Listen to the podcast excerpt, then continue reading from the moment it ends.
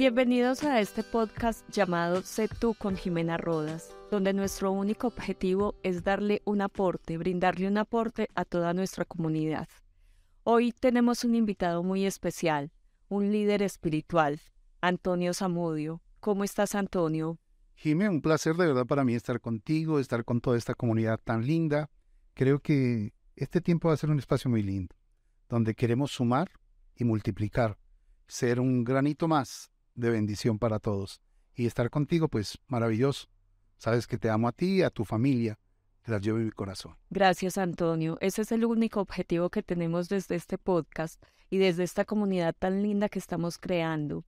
Antonio, quiero que en estos momentos que vamos a compartir eh, toquemos temas, temas trascendentales. Yo he venido hablando de una parte espiritual muy importante. Como sabes, tengo una profesión y es psicología, pero indiscutiblemente las personas entre más crecemos y entre más avanzamos, queremos ahondar más en esa parte espiritual y por eso quiero que tú desde tu perspectiva, desde tu óptica, desde ese conocimiento tan grande que tienes como líder a nivel espiritual, nos hables un poco y nos ahondes. Y hoy quiero que toquemos un tema y el tema es los vendavales de la vida. Pues mira, eh, cuando Jesús terminó, ahora eh, quiero que se entienda que este no es un programa religioso, pero sí nuestra filosofía y nuestra base es Dios y de ahí partimos y si lo tenemos a Él lo tenemos todo. Entonces me refiero a Jesús porque cuando Él terminó el sermón de la montaña, Él habló de un hombre prudente y de un hombre insensato. El hombre prudente dice que edificó su casa sobre la roca, pero el hombre insensato edificó su casa sobre la arena. Y si uno mira la construcción de los dos edificios, digámoslo así, en esta parábola del Señor, eh, tal vez uno encuentra que los materiales tal vez eran los mismos, eh, el diseño era igual, la obra gris y blanca, la decoración tal vez era igual. Pero resulta que vinieron los vendavales de la vida. Ahí Jesús dijo, al terminar el sermón de la montaña, Él dijo, vendrán ríos, fuertes vientos, a los dos, no a uno solo. No fue al hombre insensato que le vinieron los fuertes ríos y los fuertes vientos, sino también al hombre prudente. Pero pasar, tuvieron dos finales muy diferentes. El hombre insensato dice que golpeó lo, con fuerza los vientos y los grandes ríos y la, el edificio, la casa de este hombre se cayó, porque él había fundado su casa sobre la arena. Pero también al hombre prudente le, le golpearon las mismas inclemencias y los vendavales de la vida también le dieron. Pero su casa quedó firme por una sola razón. Esa razón era que él había edificado sobre la roca. O sea que lo que queremos sumar a toda nuestra audiencia, a nuestra comunidad, es ese fundamento. Si estamos fundamentados en Dios, me vendrán vendavales de la vida, pero vamos a caer, a estar en pie.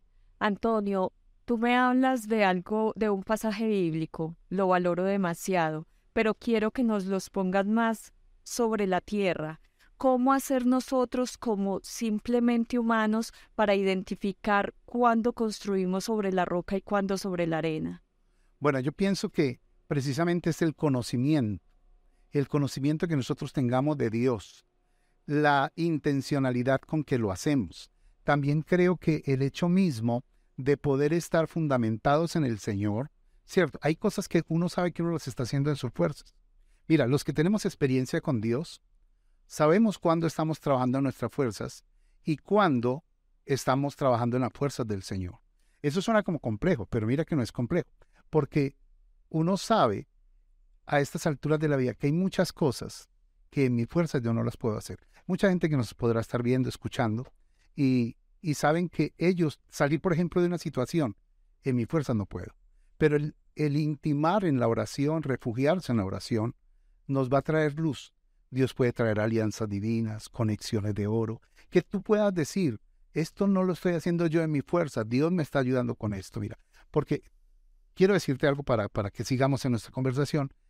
Cuando Dios te abre una puerta, jamás dudes de pasar por ella. Y si Dios te la cierra, jamás la empujes. ¿Cuántas veces Dios nos ha cerrado puertas que nos hemos dado cuenta, pero nuestra fuerza las empujamos y después nos quejamos y después estamos llorando? Perfecto, Paz.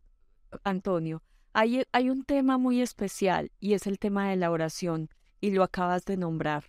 lo importante es estar en oración, estar como regocijados con el Dios de cada quien. Hay muchas personas que me han escrito y me preguntan, ¿cómo hago para orar? ¿Cómo hago para conectar? Danos por favor algunas alternativas para lograr hacerlo. Eh, bueno, indiscutiblemente la oración modelo es el Padre Nuestro. Sin embargo, orar es hablar con Dios. No es algo acartonado, no es algo que yo memorizo. Es como lo que estamos haciendo tú y yo, estamos conversando, nos estamos conociendo más, estamos diciéndonos las cosas. Y tú me puedes preguntar, ¿cómo van mis cosas? Y yo te puedo decir, pero sabes que mucha gente se le pregunta eso, ¿cómo están tus cosas? Pero en mi desarrollo de lo que hago, eh, muchas veces le pregunto, no, pero yo no te estoy preguntando por las cosas, te, te estoy preguntando cómo estás tú. Y a veces brotan lágrimas. Y cuando vamos en la oración, nosotros nos desnudamos delante del Señor y le decimos las cosas crudamente como sean, con nuestras salidas en falso, nuestros errores o nuestros aciertos, iniciamos dando gracias y le contamos todo. Él es nuestro Padre y tenemos que asumir, cuando uno entiende la paternidad de Dios, que Él es mi Padre, yo puedo hablarle con plena confianza de todo lo que está ocurriendo en mi vida. Y algo muy importante, no hacemos, ah, porque esto vale la pena aclarar, algunos hacen de la oración una fiesta de lástima. Eso no quiere decir que no hayan lágrimas en la oración. Claro que sí. Y hay momentos donde yo me quiebro. Y de eso también se componen los vendavales de la vida, de uno quebrarse. Pero el hecho mismo de, de hacer una, una, una oración lastimera no es lo que, no es la solución. Yo no oro desde mi necesidad, sino que oro desde la provisión del Señor y de todo lo que Él tiene para mí. O sea, estoy seguro que Él va a suplir, estoy seguro que Él me va a responder, que a una oración le puede decir el Señor sí, a otra le puede decir no, y a otra le puede decir sí, pero todavía no. Pero de todas formas, toda mi vida está en las manos del Señor. Perfecto, Antonio. Otra pregunta. Lo digo y, lo, y, y te hago la pregunta a título personal. Durante un tiempo de mi vida consideré o tuve la creencia de que si no me autolaceraba, si no oraba o en esa época rezaba de una manera determinada, es decir, arrodillada, hincada, la oración no era válida. Quiero que nos hables de eso, por favor. Yo creo que, que la postura es irrelevante, como son irrelevantes los lugares. Yo no, claro, vamos a hacer la salvedad. Hay por ejemplo, apartamentos, casas, o yo puedo tener un lugar donde lo dedico para orar. Pero la palabra de Dios dice orar en todo tiempo. Es decir, yo puedo ir en un semáforo. Eh, muchas veces le recomiendo, eh, tú sabes que también soy un desarrollador empresarial, y a muchos empresarios les digo, mira, antes de cerrar un negocio, cuando tú vas a una cita importante y vas subiendo en el ascensor, en tu mente, puedes estar orando, pidiéndole al Señor, Señor, dame gracia si esto es tuyo, que se dé, si no, que no se dé. Y que esas conexiones se vayan dando. Entonces, no está limitado a una postura. Ahora, si doblamos nuestras rodillas, pues es un acto de humildad. Y también nos apartamos eh, a, cierto lugar, en nuestra casa, en nuestro apartamento, en la oficina, pues buscamos esa intimidad, ¿cierto? Eh, a refugiarnos en la oración. Pero no se trata de que Dios me escuche a mí a las 5 de la mañana y si ora a las 5 de la tarde. Ya simplemente. O si, o, o, si entonces eh, grito, o si hablo mis pensamientos. No, cualquier hora, orad en todo tiempo. Pero es eso, hablar con Dios y depender solamente de Él. ¿Sabe por qué? Porque cuando uno entiende que sin Dios no puede nada, comprenderá que con Dios lo puede todo. Bueno, Antonio, otra pregunta. ¿por qué le pasan cosas malas a las personas buenas? ¿O por qué les pasan cosas buenas a las personas malas? Jime, porque de eso se compone la vida. A veces nosotros tenemos una mentalidad. Dos, o podemos pensar desde la abundancia o podemos pensar desde la pobreza, desde la escasez.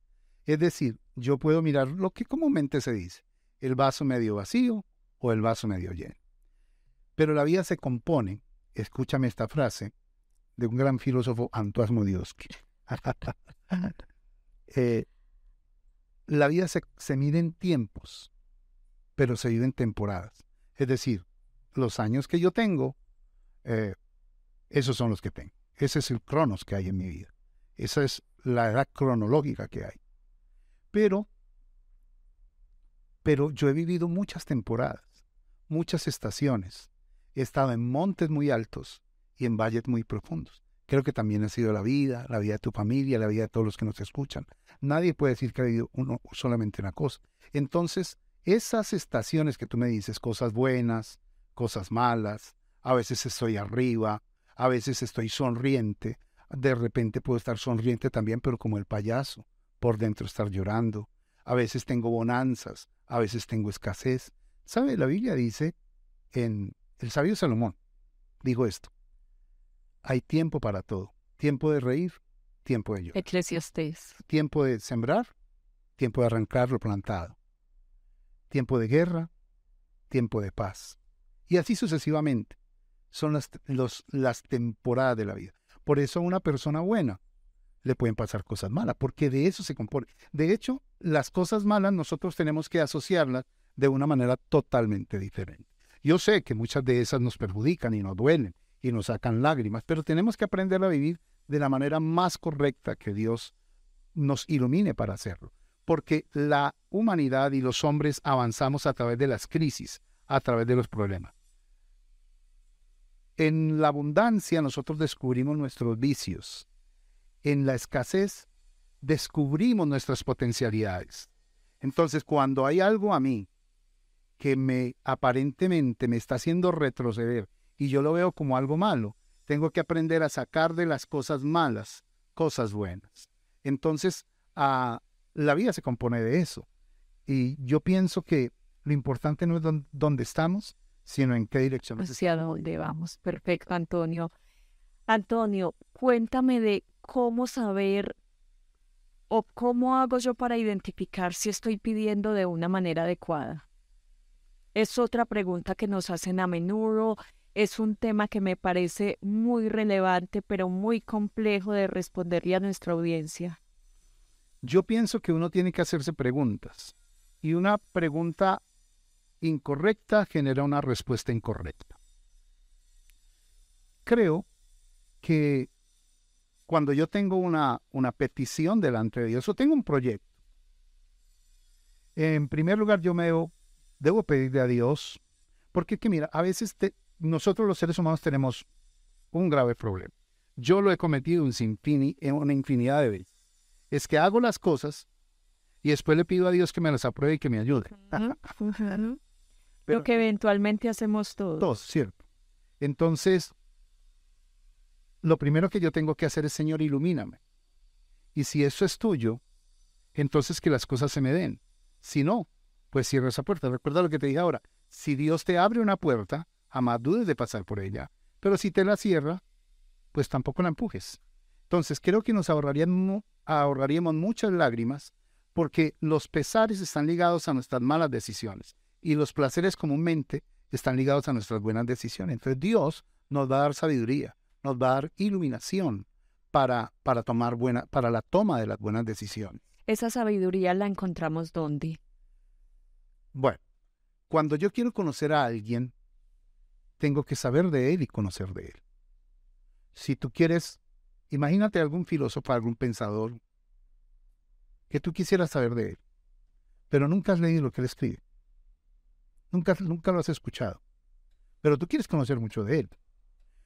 Pero si tú asumes que realmente tú quieres conocerlo a él, necesariamente no tienes que conocerlo personalmente. Pero si comienzas a leer sus escritos, su pensamiento, vas a incluso hasta saber. Uno puede llegar hasta el límite de que tú me digas tal persona dijo eso. Y si yo lo conozco tanto, le digo, él no te dijo eso. ¿Por qué? Porque él no habla así. Él no se expresa de esa manera. O porque yo conozco que su postura ante lo que me estás diciendo es muy diferente. Entonces, aquí hay una, una regla inalterable, la palabra de Dios. O sea, la Santa Biblia. La Santa Biblia que nosotros tenemos que leerla con un espíritu abierto, enseñable y transferible. que eso es lo que la gente no quiere muchas veces. Antonio, pero es que leer la Biblia no es fácil. Eh, yo he hecho el intento muchas veces, ahora estoy haciéndolo de una manera guiada, obviamente usted me lidera en el proceso, pero no es fácil. Yo quiero que le digas a la audiencia cómo pueden empezar a involucrarse con ese contexto, con ese contenido que encontramos ahí en la Biblia. Bueno, yo diría que unos consejos básicos es iniciar con los evangelios. Los, evangelios tienen parábolas, enseñanzas, principios del reino de Dios, que son claros de entender, porque Jesús utilizó una metodología extraordinaria que sobrepasa cualquier orador, y eran los ejemplos. Siempre Jesús hablaba a través de parábolas. Daba una enseñanza, pero decía, el reino de los cielos es como un mercader que buscaba una perla de, buen precio, y ahí se iba, ¿cierto? Siempre. Como lo que yo te acabo de decir ahora. Un hombre bueno, un hombre sensato y un hombre insensato. Y los dos hicieron la construcción. ¿Quién no entiende eso? Entonces, ¿en qué está construida mi vida? Hay veces que yo construyo mi vida, pero viene un temporal de, de la vida y me derrumbo. Entonces, yo diría que estudiando los evangelios, Mateo, Marco, Lucas y Juan, sería excelente. Y, y lo primero es tener un espíritu sensible, abierto, enseñable y transferible. Perfecto, Antonio. ¿Y podrías en una palabra definirme cada uno de los evangelios? Lucas, ¿De qué nos habla? No, realmente muchos, muchos de ellos se, se, entrecruzan, es decir, cuentan la misma historia. Sencillamente son relatos de, de, de, cuatro hombres diferentes. Dame características por lo menos de cada uno de ellos. sería un poco complejo hablar de eso, sería otro tema, pero, pero realmente el, el tema aquí es que cómo, cómo, cómo lo hacemos, cómo iniciamos. Entonces, en otro, en otro podcast. Sí, claro, podemos, podemos hablar de las características de eso. Pero eh, siguiendo en la línea de pensamiento, eh, los salmos también son, los salmos son, son muy amorosos. Mira, hay una cosa, y los proverbios nos enseñan la vida. Entonces, hay 31 capítulos de proverbios, o sea, los 31 días. O sea, ojalá tú te leyeras un capítulo diario. Y ahí vas a enseñar, mira, los salmos te enseñan verticalmente a relacionarte con Dios. Los proverbios te enseñan horizontalmente a relacionarte y Dios te dice cómo de relacionarte con y cómo interactuar con los seres humanos. Entonces, eh, terminando ese punto que me, dijiste, es, yo pienso que es orarle a Dios, pedirle iluminación, y, y sigo insistiendo en esto, es con un espíritu abierto, enseñable y transferible. Porque si yo me acerco a la palabra de Dios como un libro de historia que nada tiene que ver conmigo ni me está afectando a mí, no va a pasar nada. Muy bien, Antonio, pero a ver, vamos a traerlo a la vida real. En estos momentos yo me siento como un libro abierto, pero hubo muchos momentos de mi vida en los que no quería, no quería recibir a ese Dios, porque sencillamente estaba atravesando un mal momento, porque había sufrido alguna pérdida y no entendía, y no entendía por qué pasaban tantas cosas en mi familia y en mi vida. Y te voy a hablar de un caso específico. Eh, por parte de mi familia paterna eh, hubo una época donde moría un tío cada año. Y fueron seis años seguidos, pero yo no entendía. Nunca le pregunté a Dios, pero no entendía. Y me cerraba esa posibilidad cómo decirle a las personas que están atravesando por una situación difícil que dispongan su corazón, que dispongan su espíritu, que se abran a hacer esos libros abiertos para que puedan transformar su vida. Sí, lo que pasa es que a veces nosotros tenemos, que eso sería un buen tema para uno de, estos programas que tenemos tan bonitos, es el apego.